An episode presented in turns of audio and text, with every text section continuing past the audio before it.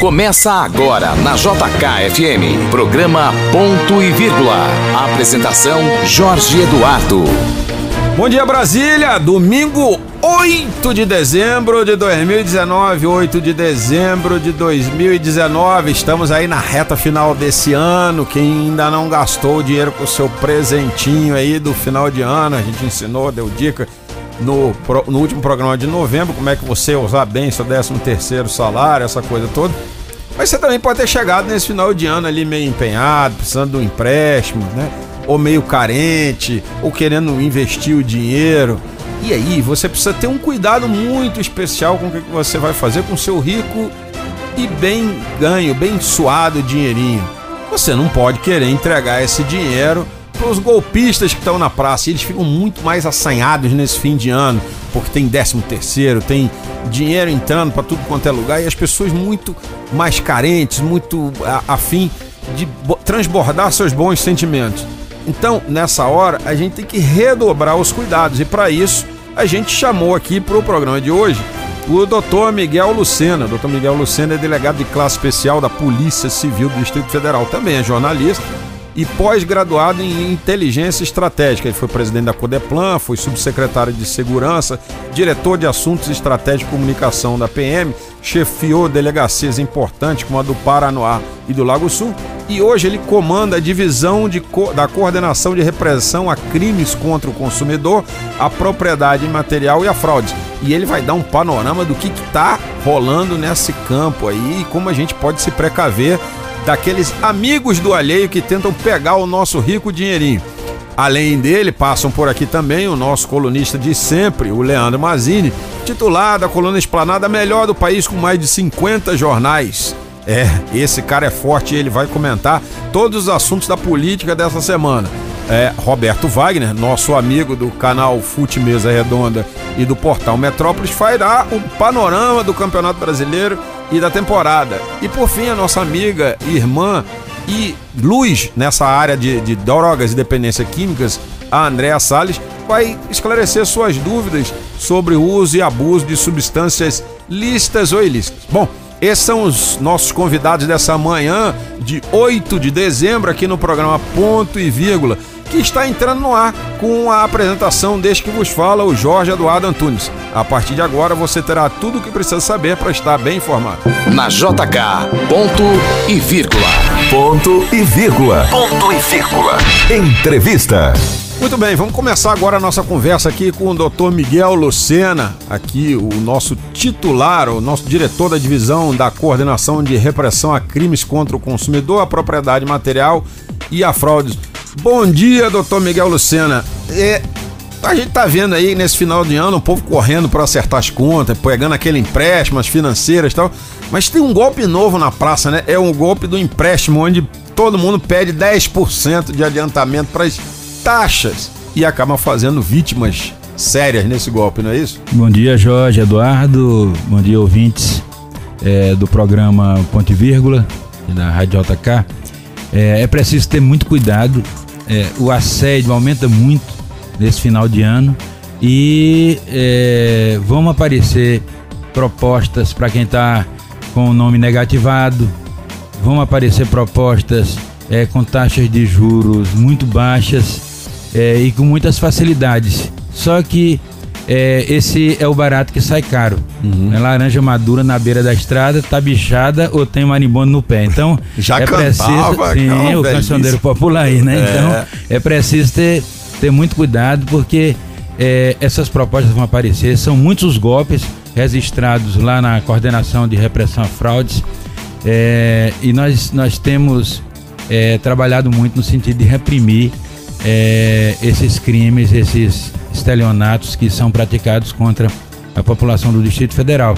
É, esse golpe do empréstimo mesmo, é, sempre desconfie quando alguém é, que estiver supostamente liberando um empréstimo é, lhe peça um adiantamento de 10% para pagamento de taxas. Esses 10% são golpe. Eles costumam depositar um cheque. É, um cheque. Sem fundo é um cheque, um cheque roubado, hum. um cheque furtado. Eles depositam no envelope, fica constando na sua conta como um depósito bloqueado 24 ou 48 horas.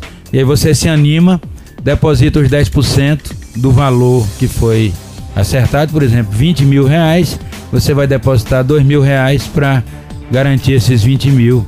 E, na verdade, você está perdendo seus 2 mil e não vai ganhar nada, porque se trata de um golpe.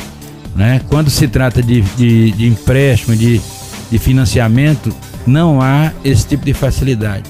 Também não há esse tipo de facilidade para investimento com retorno de 100%, como muitas pessoas têm caído aí nos golpes que têm sido praticados no Distrito Federal. É, esse deve ser maravilhoso. Qual é o investimento que dá retorno de 100%? Né? É, é, tem gente investindo 200 mil, todas as Nossa. economias é, é, que, que fizeram durante toda a sua vida.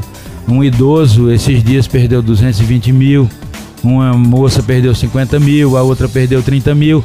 Né? Na esperança de ganhar o dobro, porque foram convencidas pelo estelionatário. E no final, quando nós fomos prender esse golpista, é, a justiça deferiu os mandados e quando nós fomos é, realizar a prisão, ele já tinha fechado o escritório, já tinha fechado a conta no hotel e já estava é, gastando o dinheiro das vítimas lá nos Estados Unidos. Então é preciso ter muito cuidado, verificar se essas pessoas que estão emprestando dinheiro estão autorizadas pelo Banco Central é, e, e, se é, e há, há uma outra modalidade de golpe também, que é o investimento em criptomoedas, em outros papéis. Verificar se essas pessoas estão autorizadas pela Comissão de Valores Mobiliários, porque tudo se trata de golpe. Todo retorno fácil e, e, e com vantagens excessivas pode desconfiar que se trata de um golpe.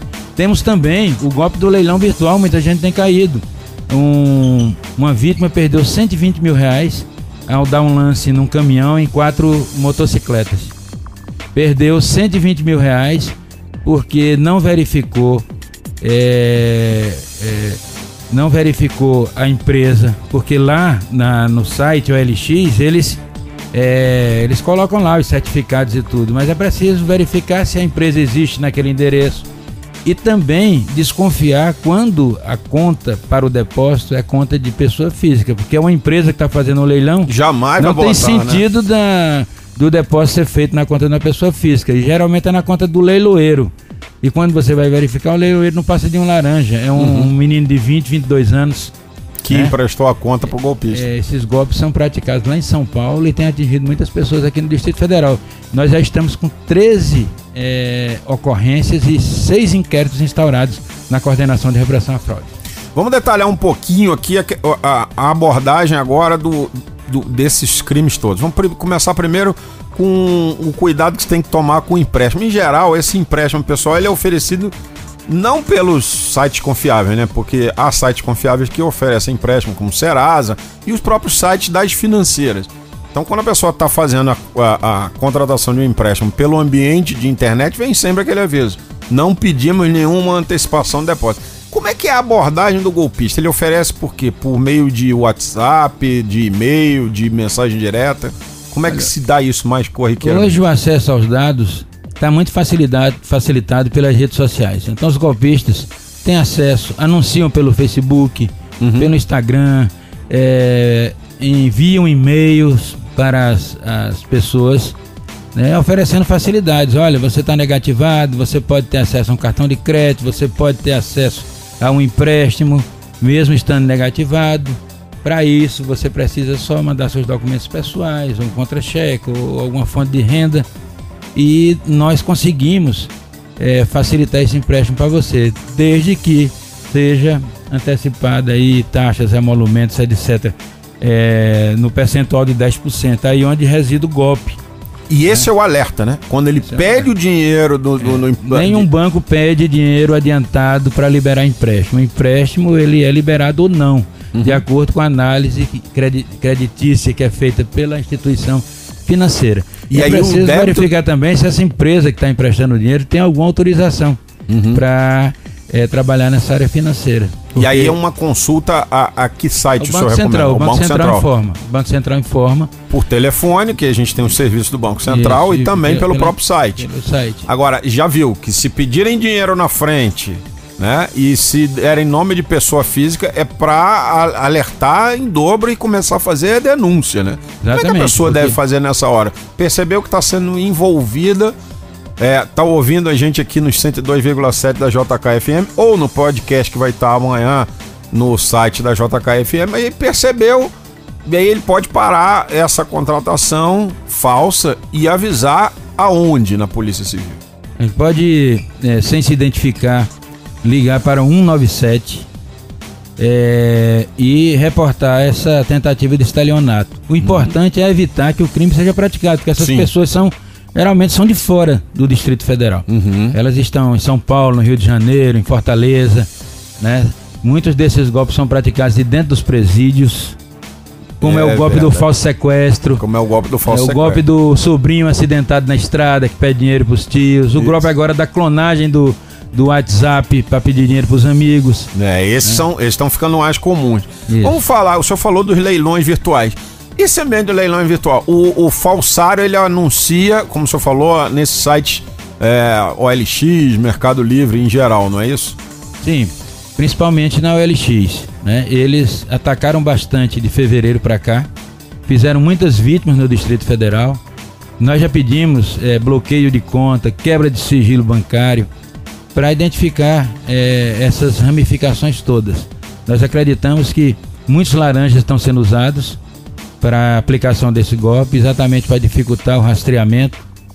Mas o, o, eu repito, o mais importante é que as vítimas fiquem em alerta, não cresçam o olho em, em vantagens exageradas.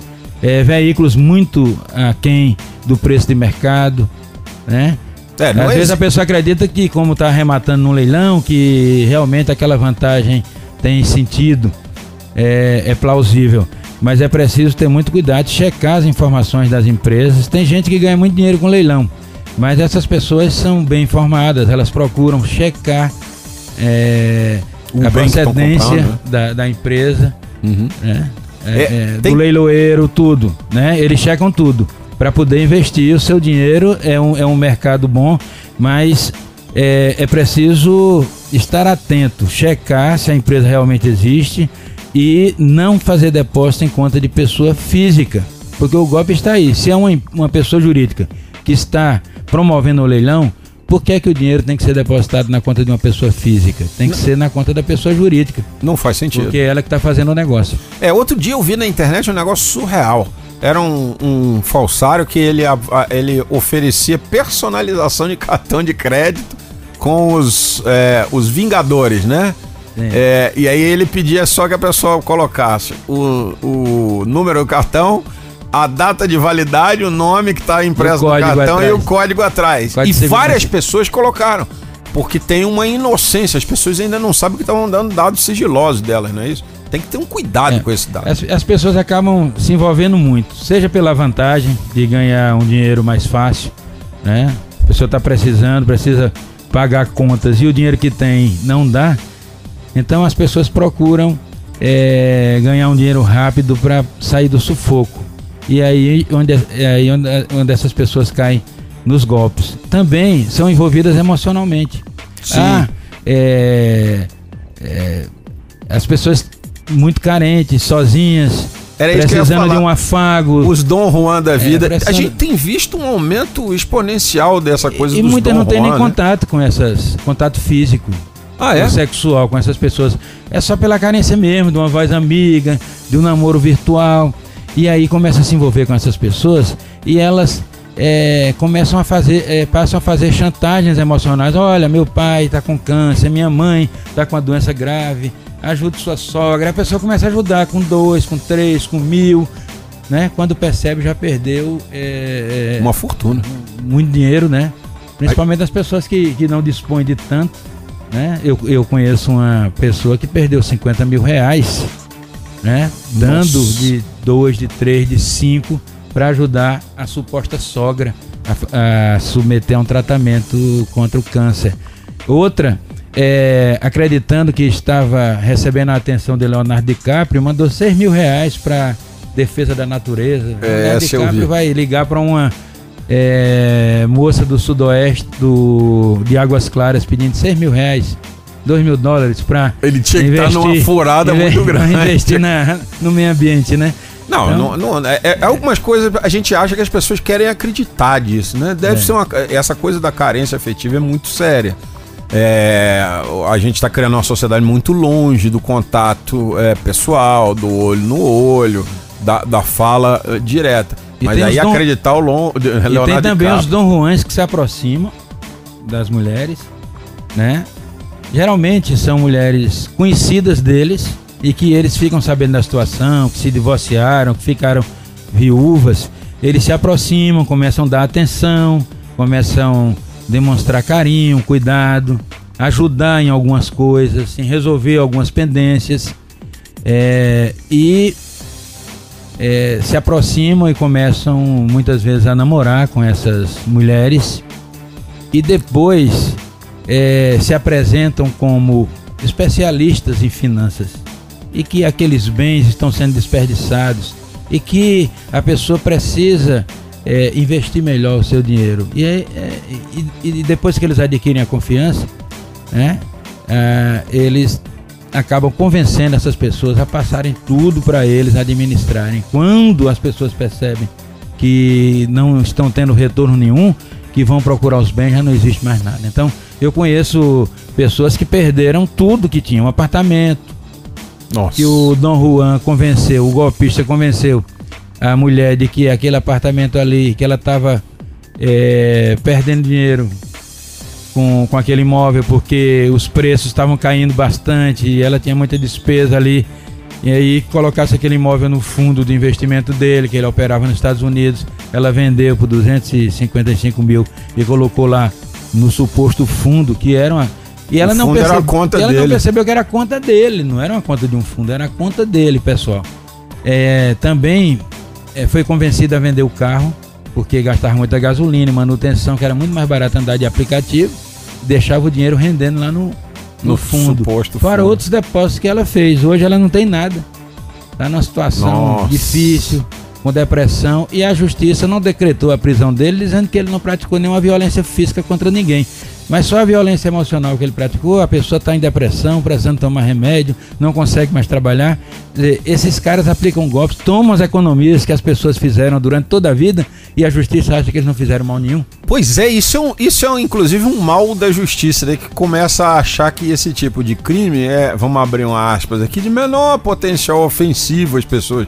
Mas quando chega a se dilapidar um patrimônio inteiro, deixar a pessoa, às vezes, só com uma pequena aposentadoria para sobreviver, ou só com seu salário para sobreviver, dilapidando um patrimônio, às vezes, que foi construído numa vida inteira, isso é uma perversidade, isso é um crime. Criaram um banco de fachada chamado Betel Trust. É, e esse banco, e, e, os dirigentes desse banco, né, parece que são dois ou três só, convenceram um cidadão lá de Minas Gerais a, a, a, que ele tinha um sonho de abrir dois postos de gasolina lá na, na cidade dele. E eles disseram que através desse banco e mais é, um contato que eles tinham lá na Venezuela, que ele conseguiria um empréstimo de 3 milhões para abrir os dois postos de combustíveis. para tanto, ele precisava adiantar 10%. 200 mil reais. 300 mil reais. É, 300 mil reais. Ele precisava adiantar 10%, ele deu ele deu dois cheques de 150 mil de um empréstimo que ele tomou.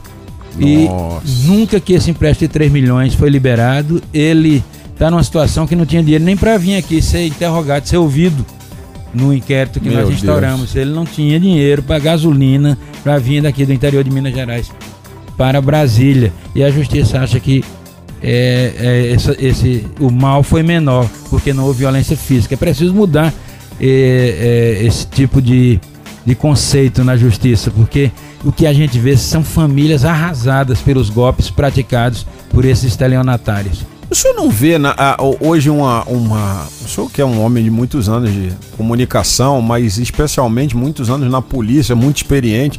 O senhor não vê que existe hoje um discurso esquisito é, de que, ai, o Brasil prende mal, prende muito e prende mal. Eu tenho a impressão que o Brasil prende pouco, que ele não consegue prender a massa toda de picaretas, assassinos, homicidas, estupradores que a gente tem. não tem um, um, um, um ranço de não querer trabalhar de alguns organismos, de alguns poderes, do judiciário um pouco e de algumas polícias aí por aí afora, não falo no, na, na, do Distrito Federal, que a do Distrito Federal gosta e prende bem, mas ah, de outros estados, inclusive. É, esse discurso de que a polícia prende mal é, e prende muito é o discurso de que é, os criminosos são vítimas da sociedade. A sociedade tem que sustentar eles na cadeia e ainda carregar a culpa de que é responsável pelos crimes praticados por essas pessoas. Isso não é verdade, porque se fosse assim, se fosse só pela pobreza, pela desigualdade social, a maioria das pessoas praticava crimes. Não é a maioria que pratica, é uma minoria uhum. que se desvia, são os psicopatas, é, são as pessoas que têm tendências criminosas e tem aqueles também que praticam crimes pela situação de vulnerabilidade.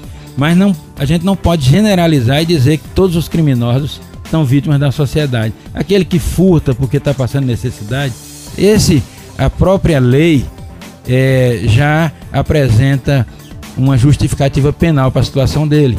Se ele for é, flagrado furtando uma comida, ele não deve ser preso. Sim, é o furto A não ser que ele né? use de violência, que ele use uma arma para ameaçar as pessoas, ele vai preso pela violência praticada e não pelo que ele subtraiu, que aí é o roubo né, praticado à mão armada. Mas se for um furto, se ele tirou escondido aquela comida ali, a, a, a própria, o próprio Código Penal já apresenta o excludente de licitude para aquela ação, que é o furto famélico, uhum. né? E o necessidade. Doido, o doido disso é que a gente já teve até uma secretária de segurança aqui que confundiu um, um assalto dentro de um supermercado onde o, o, o, o Lá no Lago Sul. Lá no Lago Sul, onde o, funcionário do supermercado foi agredido com furto famélico. Então, que é, cola esse discurso de que ah, todo criminoso é, um, é uma vítima da sociedade. É. E, e, a gente acabou de falar aqui, a gente está conversando aqui com o doutor Miguel Lucena, é, delegado e hoje diretor da Divisão de Coordenação de Repressão a Crimes contra o Consumidor e Propriedade e Material e a Fraude. E fica claro que todos os golpes que a gente falou, Dom Juan, é, pirâmide, leilão virtual, falso empréstimo, não são cometidos por é. pessoas em situação de vulnerabilidade. É. O, que Acontece, o que acontece é, no Brasil é que as pessoas com menor poder aquisitivo pratica os crimes mais comuns. E esses são os crimes mais visíveis. É o assalto à mão armada, uhum. é o furto. Ah, há os que praticam os crimes é, sexuais. E esses aí não tem jeito. Você tem que prender mesmo. E é, o ideal é que eles ficassem presos é, até que é, um, uma, uma junta pericial, uma junta médica dissesse que essas pessoas poderiam voltar ao, ao, convívio social, porque me parece que é uma coisa sem cura, um transtorno, né? Que seja porque essas pessoas foram violentadas quando eram crianças, sejam porque sofreram outros traumas muito grandes que ficaram lá no inconsciente, que se manifesta através desses impulsos, dessas pulsões. É, mas era preciso que é, houvesse acompanhamento psiquiátrico para dizer se pode soltar ou não. Uhum. Né? Há pessoas que não podem sair nunca do sistema, né? Que recebe medida de segurança, como o bandido da luz vermelha, e quando foi solto foi fazer a mesma coisa. E, e acabou morto. Acabou morto, porque foi praticar o mesmo crime que praticava nos anos 60. Isso. Então, essa, essas pessoas são presas, em sua maioria, porque praticam os crimes mais comuns, mais visíveis, que são alcançados pelo guarda da esquina. Uhum. Agora, há os, os, que praticam os crimes mais elaborados, são mais engenhosos, são, é o caso dos, dos corruptos e dos estelionatários. Para flagrar esses crimes, nós precisamos de muita tecnologia, de muita especialização, né? E é, precisamos também mudar a visão da justiça sobre a prática desses crimes, porque se não usou de violência, não puxou uma faca, não sacou um revólver para roubar outra pessoa, a justiça acha que, essa, que, que não se deve prender. Mas os prejuízos que essas pessoas causam à sociedade são muito grandes. É, um golpista desse tamanho aqui mesmo que, aqui, que mata um Aqui na Asa Sul teve um golpista que é, inventou um esquema de, de, investimento em trade esportivo lá na, na, no Japão e ele conseguiu arrecadar aí das pessoas 4 milhões de reais sumiu com esse dinheiro. E tá solto até hoje. E vai dizer que um cara desse não é perigoso. Depois ele inventou que tava louco, pegou o carro de uma investidora, foi pro Rio de Janeiro, desapareceu na estrada e, e, e foi localizado e mesmo assim não, a justiça não concedeu a prisão dessa pessoa. Ah, porque o crime que ele praticou foi um estelionato sem uso de violência física, sem ameaça à acha... integridade física das pessoas e tal. O senhor, como delegado, não acha que está havendo uma, uma, um mau uso das chamadas audiências de custódia no Brasil? É, as audiências de custódia foram criadas para é, inquirir os presos sobre se a polícia cometeu abuso ou não. É, é a única finalidade, é o que a gente é, assiste nas audiências de custódia. A família da vítima não é ouvida, só o criminoso é que é ouvido, né? E as perguntas que são direcionadas a ele é se o policial o espancou, se o policial o maltratou, se o policial falou alto com ele, se a algema ficou apertada. São essas as perguntas. E depois ah, ah, o caso é remetido ao juiz natural da causa.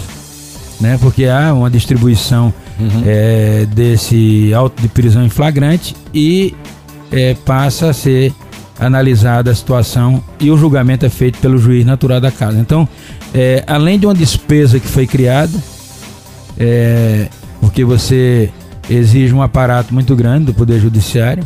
Isso não né? melhorou em nada. Só, só foi feito para é, é, analisar, vamos dizer assim, mais rapidamente a situação dos presos em flagrante, mas de qualquer sorte, antes os juízes já analisavam em 72 horas. Porque o, o, a comunicação da prisão, é, ela tem que ser feita em 24 horas.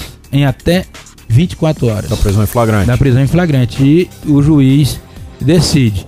No caso dos, da, da, dos núcleos de audiência de custódia, é, acaba havendo uma agilização dessa análise, porque há um núcleo ali, tem um que funciona, inclusive, dentro do Departamento de Polícia Especializada, é, logo ao término do flagrante, dependendo se for durante o dia, durante o expediente, a, a situação é analisada, se não é analisada no primeiro horário do dia seguinte. E aí, quando é, é, não cabe a prisão preventiva, né, nos casos em que não cabe a prisão preventiva, e que cabem outras medidas alternativas, é, os juízes é, mantêm a prisão em flagrante, porém concedem a liberdade provisória para que esses presos possam responder em liberdade. Isso a gente já viu, inclusive, recentemente, é, liberarem é, é, presos em flagrante por tráfico de droga. É, é de se pensar que uma pessoa que foi presa por tráfico de drogas, quando sai na audiência de custódia, vai voltar pro negócio dela. É, vive disso, né? Vive é disso. É como o assaltante, ele não tem outra atividade, ele não tem uma atividade lícita.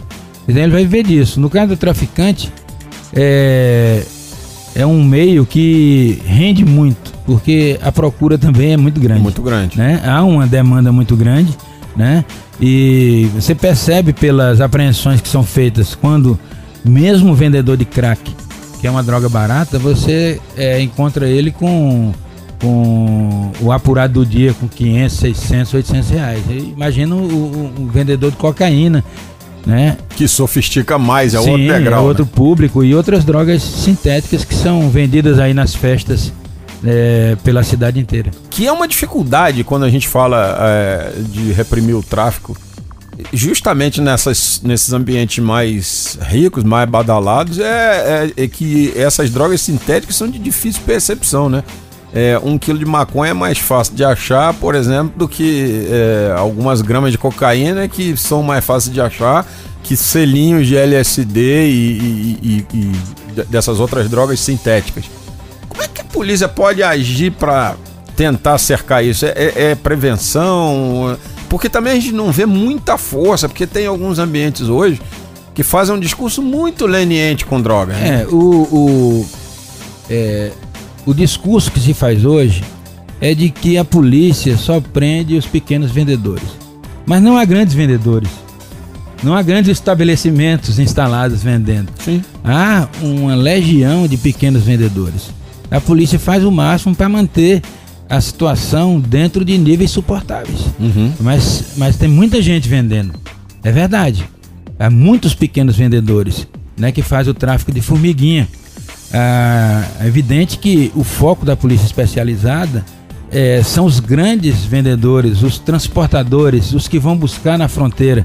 Mas você não pode deixar de combater os pequenos, porque senão você vai fomentar a ideia de que você pode fazer é, dezenas pequeno. de pequenos núcleos que nunca a polícia vai combater. Uhum. Né? Inclusive há, quem defenda que é, esse pequeno tráfico não seja é, punido. Não, a gente já teve até um secretário nacional antidrogas que defendia a, a figura do pequeno traficante. Esse senhor hoje representa a Open... como o, o, usuário, né? É. O tráfico privilegiado. E esse senhor hoje está sentado na Open Society do senhor Jorge Soros como diretor, ou seja, era alguém colocado por encomenda dentro de um governo federal por um cara que está buscando legalizar droga no mundo. Se você liberar os pequenos traficantes, os grandes eles vão utilizar esses pequenos traficantes Sim. em grande escala, em larga escala, porque eles sabem que jamais esses pequenos serão é, punidos. E o que faz chegar ao grande, muitas vezes, é a prisão do pequeno. Sim, porque a delação é um instrumento útil para identificar claro, onde é o problema. É, o pequeno, ele é, como ele não tem muitos recursos, ele acaba é, fornecendo informações que são úteis ao trabalho policial para chegar até o grande traficante. E essa troca de informações é, pode ser conseguida dos meios lícitos, né? Ninguém ninguém está dizendo que a polícia precisa torturar isso, aquilo basta prender e investigar com a, a partir de um bom interrogatório. Um bom interrogatório ainda é uma Sim. arma vital. Sim, há técnicas de entrevista, técnicas de interrogatório e as vantagens que a lei oferece.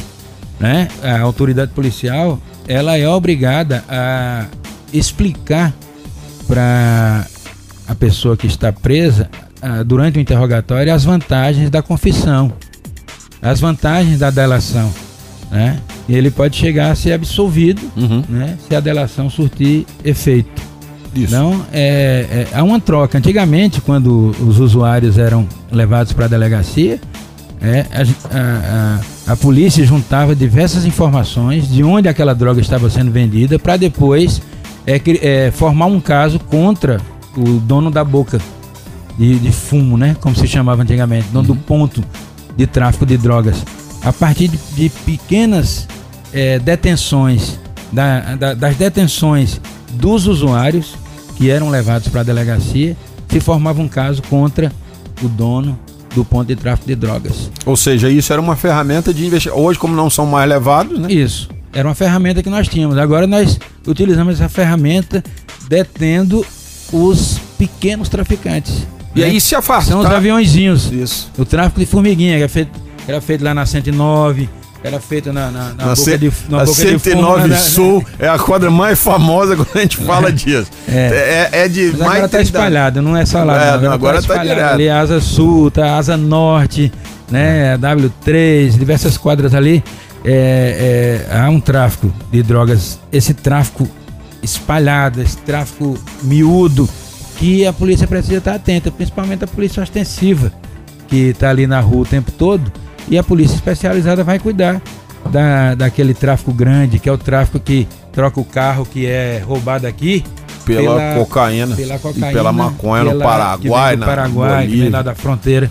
Eu gostei muito também da sua avaliação sobre a necessidade de que os crimes contra a dignidade humana, né, o crime de estupro, é, tenha uma, um tratamento diferenciado. Não pode soltar estuprador. E o que a gente vê hoje é um aumento bárbaro de, de estupros e feminicídios. Só como um especialista, antes da gente ir aqui dar o giro aqui entre os convidados aqui, só como um especialista, um jornalista, homem de comunicação e especialista em polícia, é, é, o senhor colocou aí mu com muita propriedade que esse tipo de criminoso, criminoso contra, contra, criminoso sexual, ele não deveria sair, né? Ele não deveria ser liberado para a sociedade desse jeito. Mas o que, que o senhor atribui essa onda de feminicídio, doutor Miguel Lucena, que tá, é o nosso entrevistado aqui nesse domingo, é, o que, que só atribui essa onda de feminicídios e de estupros em alta? Olha, é, são vários os fatores. Né? É, eu atribuo a, ao aumento exagerado do consumo de álcool, uhum. ao aumento do uso e abuso de drogas, que tem crescido assustadoramente na sociedade e a fragilidade das relações que são construídas atualmente.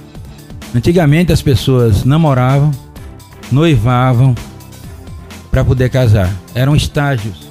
Namorava, se não desse certo, acabava. Namorava, se desse certo, noivava, mais um estágio. E só depois disso as pessoas casavam e iam morar juntas. Hoje as pessoas se conhecem no bar e já saem é, juntas para morar sob o mesmo teto.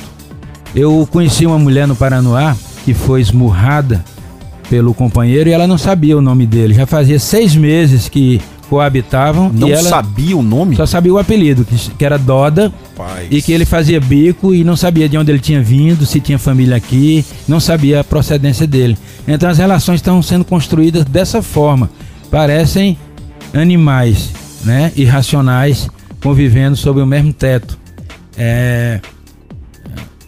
No Brasil é, se traz muita novidade, muitas ideias novas, mas sem preparar as pessoas. Então se liberou tudo, mas as pessoas não foram educadas para, por exemplo, não ter esse sentimento de posse que tem sobre as outras.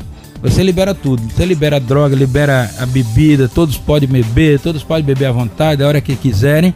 É, as mulheres estão liberadas, ah, os homens estão liberados. Os homens estão liberados, é, amor livre e tudo mais, mas não educar as pessoas para viver essa nova realidade. Então, o ciúme ainda é muito presente. E os, os crimes são praticados por ciúme. E quando é, as pessoas estão bebendo muito, quando as pessoas já estão dependentes, dependentes de drogas e listas e ilícitas, elas passam a, a ter alucinações de que estão sendo traídas, né? e elas ficam muito mais propensas a cometer violência. Então eu acho que o abuso, o uso exagerado, o abuso de drogas e álcool e é, as relações construídas de forma muito frágil, né, é que estão levando a essa onda de violência contra a mulher e a essa desestruturação familiar. Muito bem, a gente está conversando aqui com o nosso querido Miguel Lucena, delegado da Polícia Civil do Distrito Federal, jornalista, um homem também das letras, não só no jornalismo, mas também na poesia, também no, no, na ficção. O doutor Miguel Lucena tem uma alma sensível e fez uma análise aqui importante. Enquanto o doutor Miguel Lucena toma uma aguinha, chega aqui agora Leandro Mazini, meu amigo titular da coluna Esplanada. Ponto e vírgula. Ponto e vírgula. Para entender a notícia.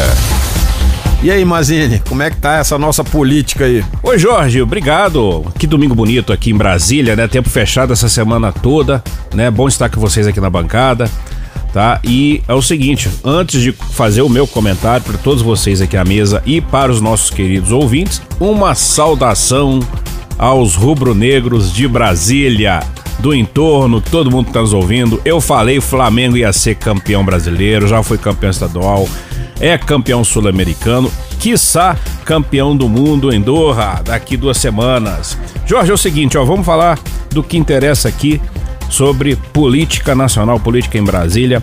Vocês já ouviram falar daquela série CSI, famosa nos Estados Unidos, seriado que passa em canais a cabo e na, nas televisões americanas? Pois é, Brasília não é diferente não.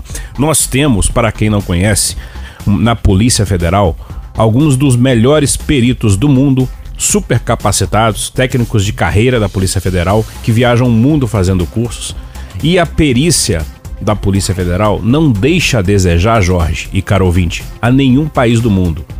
Não perde para o Mossad, que é o serviço secreto israelense, não perde para o FBI, que é a Polícia Federal Americana. Aliás, o FBI, os agentes do FBI sempre vêm a Brasília conhecer o Instituto de Criminalística da Polícia Federal aqui, onde ficam os peritos. E por que eu estou falando isso? Porque com um trabalho muito apurado, técnico, profissional, isento da Polícia Federal, dos peritos ali muito qualificados, a Polícia Federal começou a fechar o cerco aos hackers que invadiram os celulares do Deltan Dallagnol, procurador da chefe da Lava Jato, e do então juiz Sérgio Moro hackear aquelas mensagens. Agora, o que que isso tem a ver com as mensagens já divulgadas? Muita coisa, sabe por quê? tem duas vertentes aí. Uma porque a perícia começou a comprovar ali nos bastidores do inquérito, tá? Porque não foi revelado ainda, que tem muita coisa montada ali. E outra, confrontando essas informações com os hackers já presos.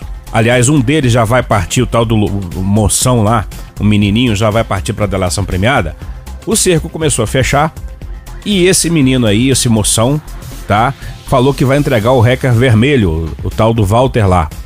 E é o seguinte, de acordo com as informações de bastidores que eu tenho, esse menino aí vai entregar o hacker vermelho, que é o chefe da quadrilha, e vai falar, diante das informações que a perícia técnica já tem, de que muita coisa foi montada ali, divulgada na chamada Vaza Jato no The Intercept Brasil, aquele site.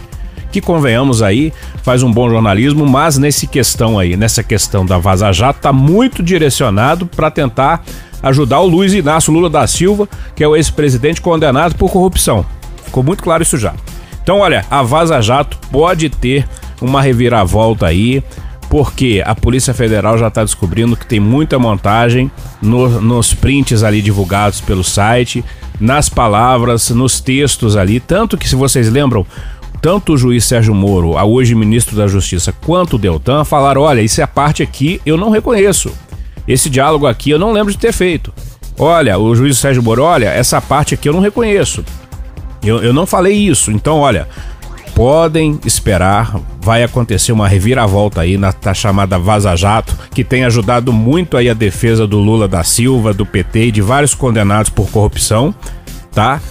Então a PF pode dar uma reviravolta nesse caso. Vamos esperar os próximos dias para ver o que essa garotada aí que tá presa vai delatar e podem entregar uns aos outros ali e até quem comprou e pagou esse hackeamento. Vamos ver, deve ter muita gente poderosa por trás.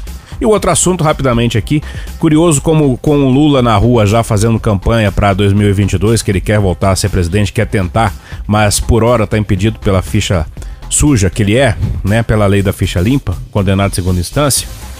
É, há ali nas andanças dele é, há alguns cenários curiosos, Jorge e caro ouvinte. É, interessante como o ego é, né? Para todo lado e como é o bairrismo do jornalismo também. Para todo estado que você vai, você tem um candidato a presidente do PT. Então Lula passou no, no Piauí e lá o que mais se fala é que o Wellington Dias, o governador do Piauí, vai ser o candidato a presidente do PT com Lula senador pelo estado.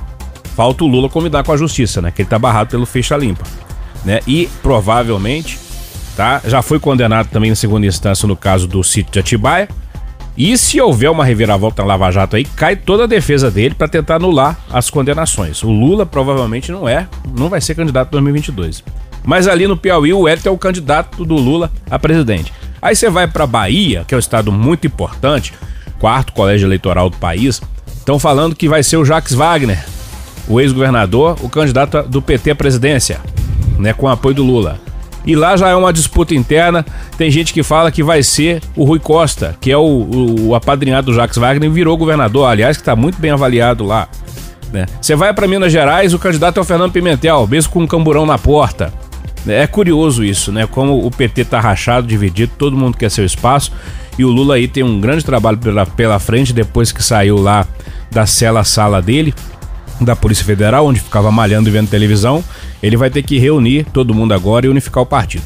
Até a próxima, até o domingo que vem. Grande abraço a todos. Tá certo, Mazini, obrigado, meu irmão. Esse cara é forte, viu, Tavinho?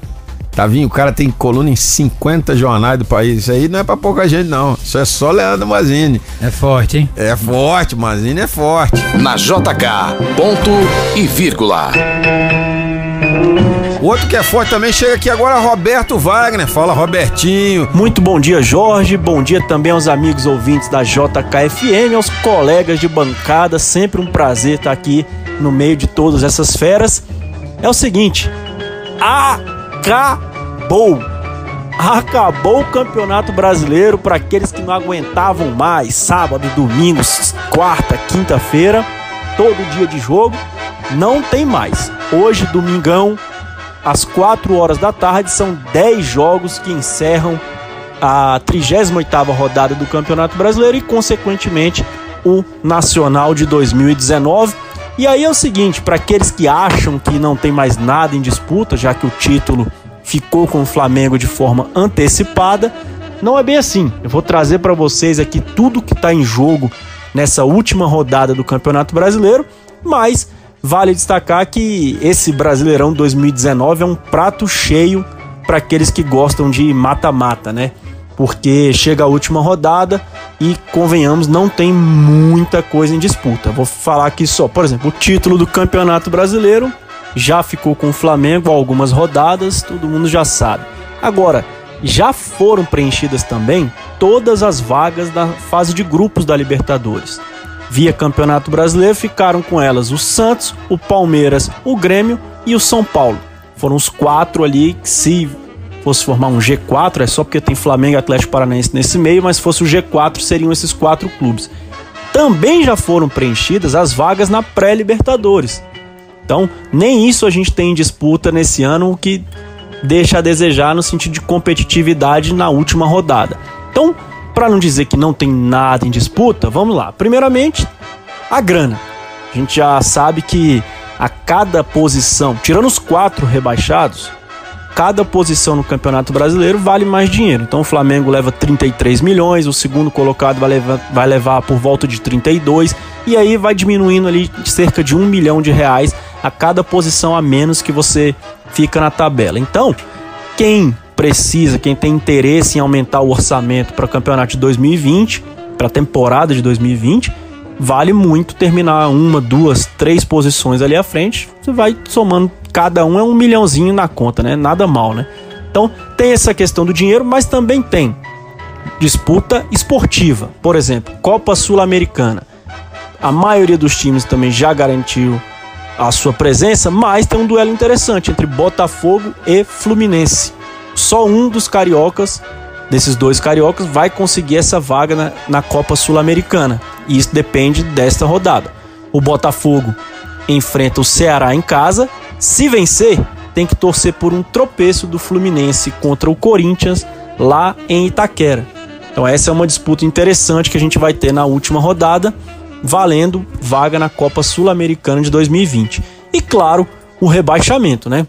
Tá aí o Cruzeiro, e a gente vem falando aqui há algum tempo, é a grande decepção desse Campeonato Brasileiro e chega à última rodada do Campeonato Brasileiro sem depender das próprias forças né? O Ceará, como a gente já falou aqui, é o rival do Cruzeiro. Só o Ceará ou o Cruzeiro podem cair, pode cair nessa rodada do Brasileirão. Os outros três rebaixados são Havaí, Chapecoense e CSA. Então Ceará e Cruzeiro disputam a última vaga. O, Cru o Ceará jogando contra o Botafogo e o Cruzeiro faz o jogo de vida ou morte lá no Mineirão contra o Palmeiras. Jogo às quatro da tarde, como a gente já bem disse aqui, que são todas às quatro da tarde para não ter benefício para nenhum outro. E aí, Jorgão, é aquela coisa, né? Fosse para botar o meu dinheiro, infelizmente, eu apostaria nesse rebaixamento inédito do Cruzeiro. Por quê? Porque eu acho que nem o Cruzeiro, nem o Ceará vão ganhar seus jogos nesse domingo.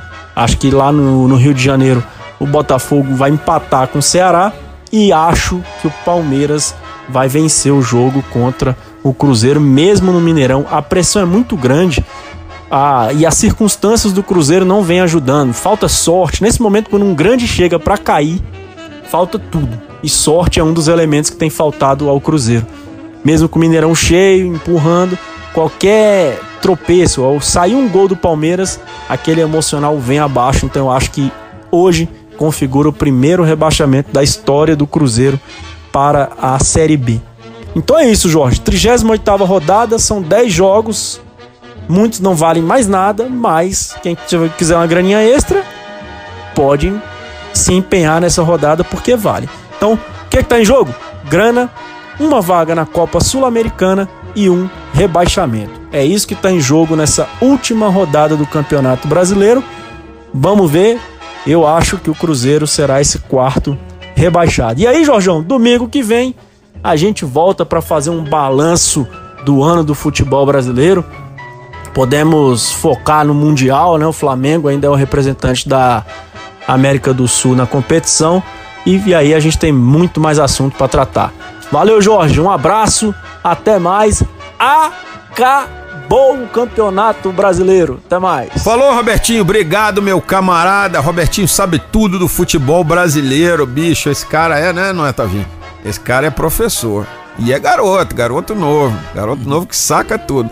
Tem dois caras que sacam tudo de futebol nessa cidade: Roberto Wagner e Marcos Paulo Lima, do Correio Brasiliense. Isso aí, se você ler, pode confiar. Esses caras sabem de futebol pra chuchu. Ponto e vírgula. Ponto e vírgula. Saúde.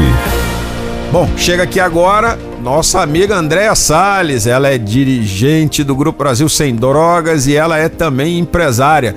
E ela toda semana responde pra gente aqui é, é, questões que você tenha sobre uso e abuso de substâncias listas ou ilícitas. Você já sabe, escreve para cá no sales com dois gmail.com ou manda um WhatsApp para o nosso programa no 99333 4050.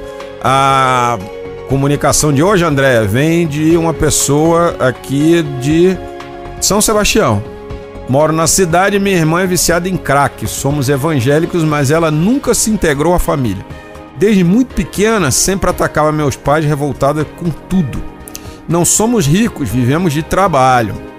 Ela já chegou a vender as coisas de casa, mas agora está um pouco melhor, não mexe mais nas nossas coisas depois que fez uma internação. Mas não parou de usar. Já pensamos em internar novamente porque ela está em pele e osso. Não sabemos muito o que fazer. É difícil, hein, André? Olha, Jorge, é, tem uma. A mulher, quando ela é usuária de droga, eu sempre digo que a mulher ela é mais difícil realmente de você administrar essa situação é, mas também quando a mulher decide sair, ela sai mesmo, com vontade, né? Ela tem muito, as mulheres têm muito menos recaídas do que os homens nesse processo de saída da droga. É, ela fala aqui que ela já passou por um processo de internação e voltou um pouco melhor, não está mexendo nas coisas dentro de casa. Isso é um grande avanço. Por que, que, isso é um grande avanço? Porque quando o usuário está mexendo com as coisas dentro de casa, isso atrapalha demais né, a família. É, provavelmente, claro que ela está ela tá conseguindo esse dinheiro de uma outra forma. Aqui não está não tá específico se ela trabalha, mas me parece que não. Ela está conseguindo de outra forma. Provavelmente ela está fazendo o pequeno tráfico que tá, foi comentado até aqui hoje para poder manter o próprio vício e seguir. É, eu, eu, com relação a. Eu, eu fiquei atenta aqui para um detalhe desde muito pequena, que ela é revoltada com tudo dentro de casa. Existe um perfil, e aí eu não estou generalizando, eu quero deixar isso aqui muito claro. Mas eu, eu tenho muitas das mulheres que eu que eu assisto, elas passam é, por uma situação gravíssima, passaram por uma situação gravíssima na infância, adolescência, de violência sexual, quando crianças. É, e aí, quando quando você destaca aqui que ela, desde muito pequena, nunca acompanhou a família e sempre atacou os pais, isso é um perfil que pode estar relacionado com violência sexual.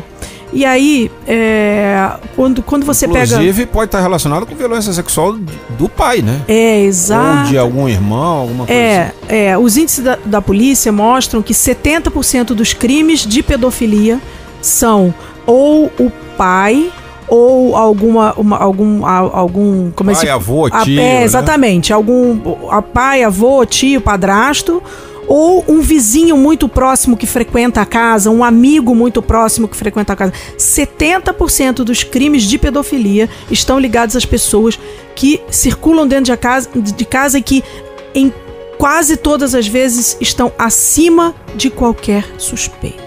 Na maioria das vezes, inclusive, são pessoas que, que tomam conta da criança quando os pais precisam fazer alguma coisa, trabalhar ou participar de alguma outra atividade.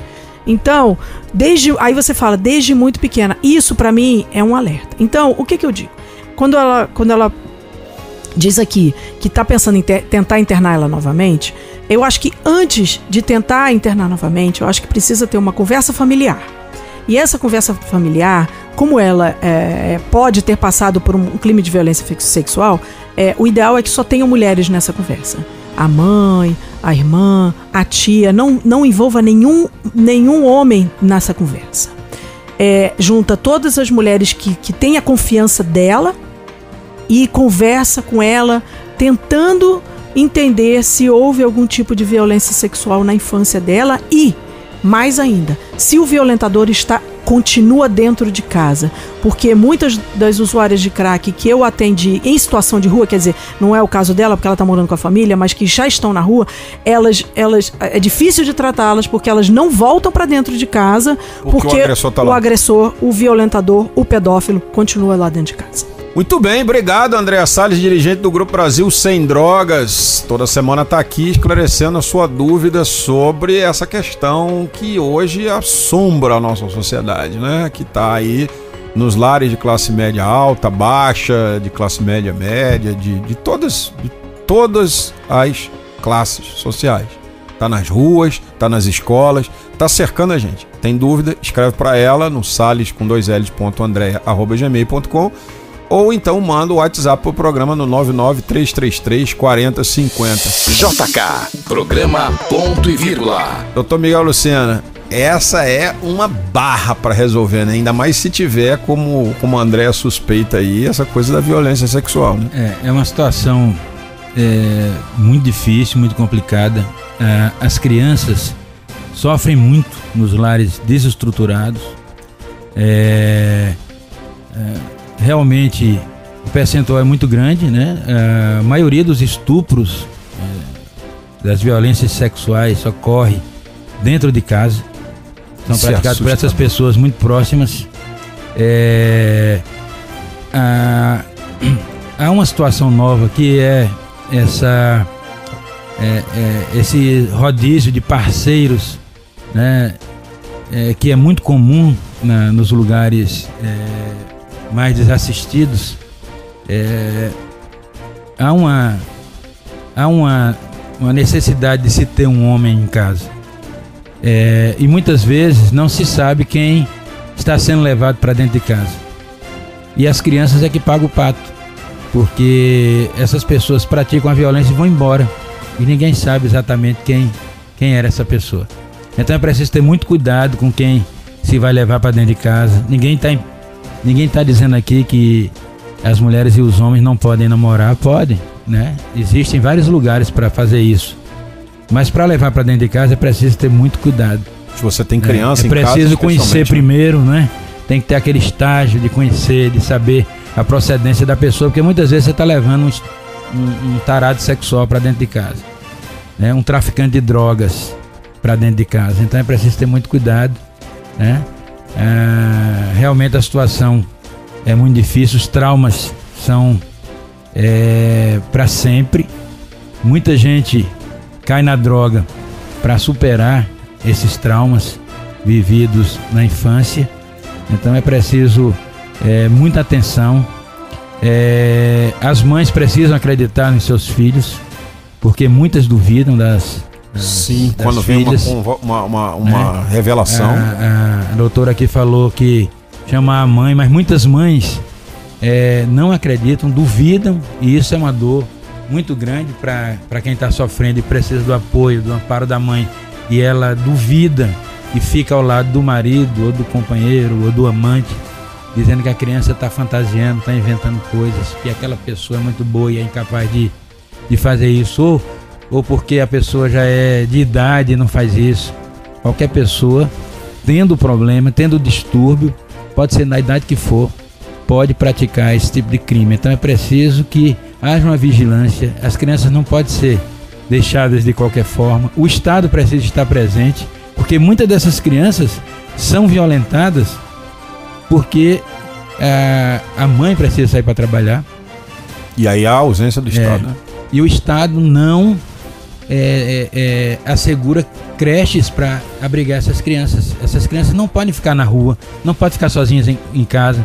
É, às vezes é o irmãozinho maior, maior um pouquinho que fica cuidando dessas crianças em casa, elas se queimam, uhum. elas, elas ficam é, vulneráveis, vulneráveis, a todo tipo de, de problema, né? Não só o problema sexual, mas os acidentes domésticos, vão esquentar uma água, se queimam no fogão, né?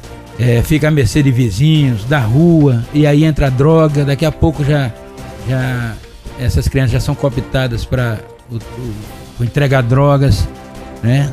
passam a usar drogas, são violentadas, então é uma situação que não adianta a gente ficar é, é, tapando o sol com a peneira, tapando o sol com a peneira é, é, teorizando sobre a situação sem exigir que as famílias e o Estado estejam presentes para resolver essa situação, né?